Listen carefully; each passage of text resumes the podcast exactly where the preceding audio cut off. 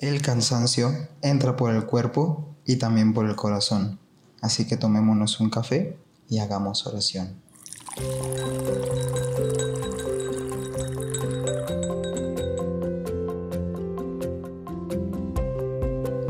Hola, mi nombre es Aldo. Qué gusto volver a tener este espacio en un nuevo episodio de este tu podcast, Cafecito Espiritual. Espero que estés bastante bien y si no lo estás, también está bien no estar bien.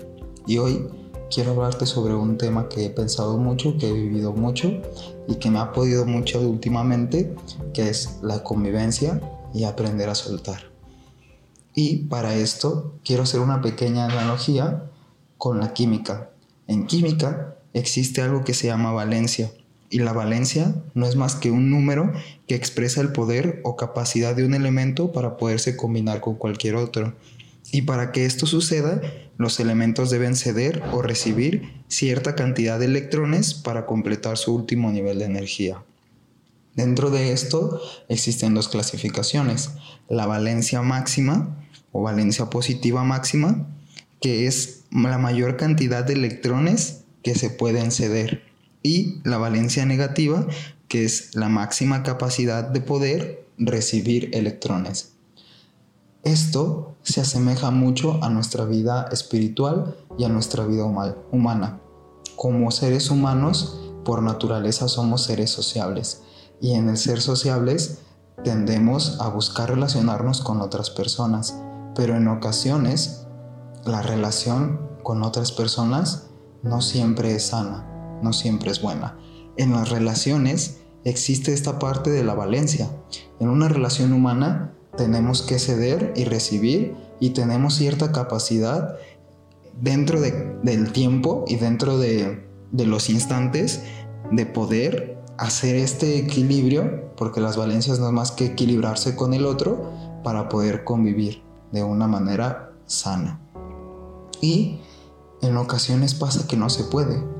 Quiero que te pongas a pensar y vámonos poniendo a reflexionar un poco sobre aquellas relaciones que hemos tenido a través del tiempo y que tenemos actualmente en nuestra vida y en cómo es este equilibrio con ellas, con estas personas o con estos proyectos. Ponte a reflexionar qué tanto has cedido, qué tanto has entregado y qué tanto has podido recibir de manera negativa. Y ponte a pensar en qué tan sano ha sido esto, porque en ocasiones de manera muy insana, empezamos a dar demasiado y a veces en ese dar demasiado sofocamos a las otras personas y a veces la otra persona no tiene la capacidad en ese momento de poder recibir tanto del otro. También en ocasiones en estas relaciones a veces recibimos muchas cosas que no son sanas, sentimientos, actitudes de la otra persona que no nos hacen bien y que no aprendemos a soltar. Y el aprendizaje hoy es aprender a soltar y que soltar no deja de ser una muestra grande de amor. Para esto quiero hablarte un poco de la diferencia entre convivir y coexistir, porque parecen muy similares pero no lo son como tal. En realidad, convivir no es más que vivir o habitar con otros u otro en el mismo lugar. Y coexistir es existir al mismo tiempo que otro sin anularse o contactarse uno a otro. Es decir, en la vida no podemos convivir con todo el mundo, no tenemos la capacidad, no tenemos ese número para poder convivir con todos, pero en realidad sí coexistimos con todos y como iglesia estamos invitados a coexistir. Ponte a pensar de nuevo en tu vida pasada, cuántas personas con las cuales convivías antes ya no convives y está bien no convivir mientras, mientras que coexistamos, como Dios nos invita a coexistir, no dejamos de ser iglesia, no dejamos de ser este mismo cuerpo que se une en espíritu y que se une en oración para el bien de toda la iglesia, para el bien de toda la humanidad. A final de cuentas, terminamos aprendiendo que para poder convivir, primero hay que aprender a coexistir. No podemos convivir con el otro si no, podemos, si no aprendemos a coexistir.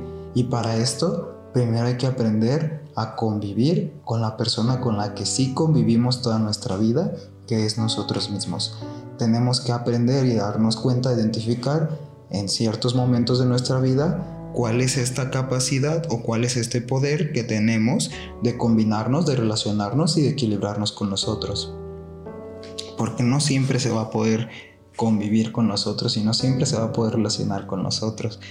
Y a final de cuentas, lo más difícil para el ser humano, o una de las lecciones más grandes y difíciles de aprender en la vida, es dejar ir, dejar ir personas, dejar ir momentos, dejar ir lugares, dejar ir cosas y es a veces necesario dejarlos porque nuestra capacidad máxima de poder recibir ciertas cosas insanas y nuestra capacidad máxima de poder entregarnos totalmente y plenamente a veces no nos da para que esto suceda, a veces no nos da para que pueda existir una relación con el otro, con el prójimo. A veces hay que dejar ir para poder ser. Que a final de cuentas en este no aprender a soltar, nos terminamos por aferrar tanto a las personas o a las cosas que perdemos nuestra libertad. Y cuando perdemos nuestra libertad, no podemos convivir con nosotros. No puedes convivir cuando no eres libre. Y quiero que nos quede muy claro que dejar ir no significa que no, no nos vamos a preocupar más por la otra persona. Es darnos cuenta solamente que la única persona sobre la cual tenemos control es sobre nosotros mismos, no sobre los demás, sino sobre nosotros mismos.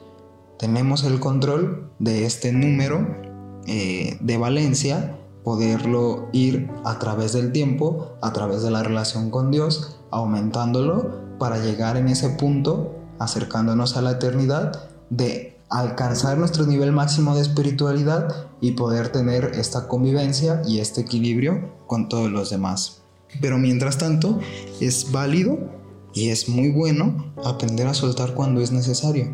¿Cuántas relaciones en la vida no hemos tenido? Y en general no solo hablo de noviazgos, sino de familias o de amigos o inclusive de trabajo, en las cuales en este tratar de ceder y de recibir terminamos por agotarnos terminamos por hacernos mal y terminamos por hacerle mal al otro.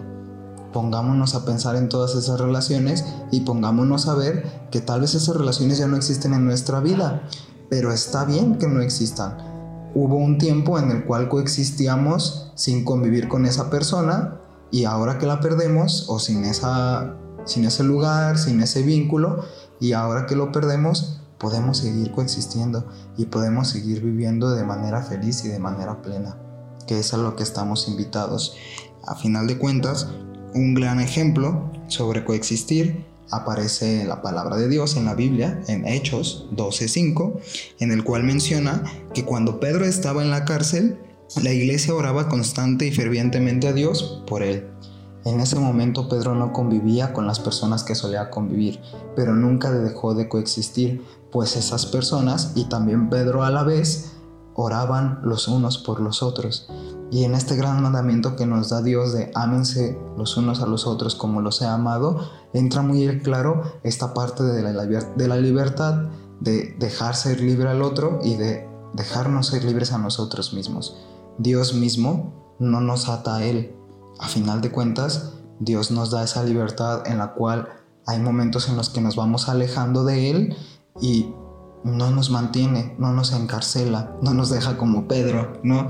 Eh, sino que nos deja ser libres, nos deja seguir continuando con esta vida, pero se mantiene, se mantiene siempre en esa preocupación y en esa sobre todo ocupación de orar y de pedir por nosotros, para que algún día nosotros seamos su sueño hecho realidad, aquello que Él soñó para nosotros. Si Dios que es el ejemplo máximo de cómo convivir y de cómo vivir en la vida, aprende a soltarnos, también nosotros tenemos que aprender a soltar a los demás, pues a final de cuentas soltar es una de las mayores pruebas de amor que hay en la vida.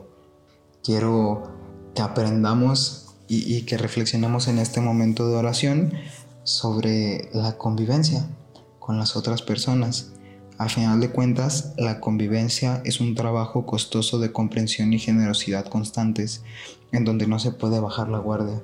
Y quiero hablar mucho de estas dos virtudes, que es la comprensión y la generosidad, porque inclusive están presentes dentro de la convivencia, pero también están presentes dentro de la coexistencia.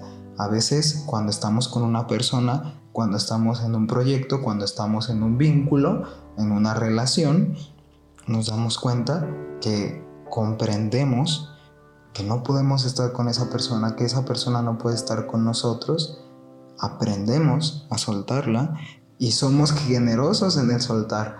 Somos generosos con el otro y somos generosos con nosotros mismos, porque nos damos cuenta que no hay bien en ese momento. Y tal vez hay relaciones en tu vida que has tenido que cortar o que vas a tener que cortar por un lapso de tiempo indefinido. Y tal vez esas personas vuelvan y tal vez separadas aprenden a coexistir a tal punto de poder volver a convivir. Y qué padre que suceda eso. Pero si no sucede, no significa que se va a acabar el mundo no significa que no vas a poder ser pleno. A final de cuentas, antes de esas personas, seguías siendo feliz y seguías trabajando y creciendo para llegar al punto máximo de la humanidad, que es la plenitud. Entonces, aprendamos y reconozcamos que hay personas en nuestra vida que a veces llegan para darnos unos pocos de sus electrones, sumar esos electrones a nuestra vida y nosotros poder tener mayor capacidad, pero que eso va a ser momentáneo, porque esos electrones no son más que prestados y la convivencia en la vida humana no es más que prestada. La vida es prestada. Aprovechemos esa vida. Valoremos esas personas que han estado que ya no están y agradezcamos y pidamos mucho por esas personas que no están ahora, pero que en un futuro van a estar. Esas personas que aún no son capaces de poder convivir con nosotros, pero que en su tiempo lo van a poder ser y nos van a aportar muchísimo.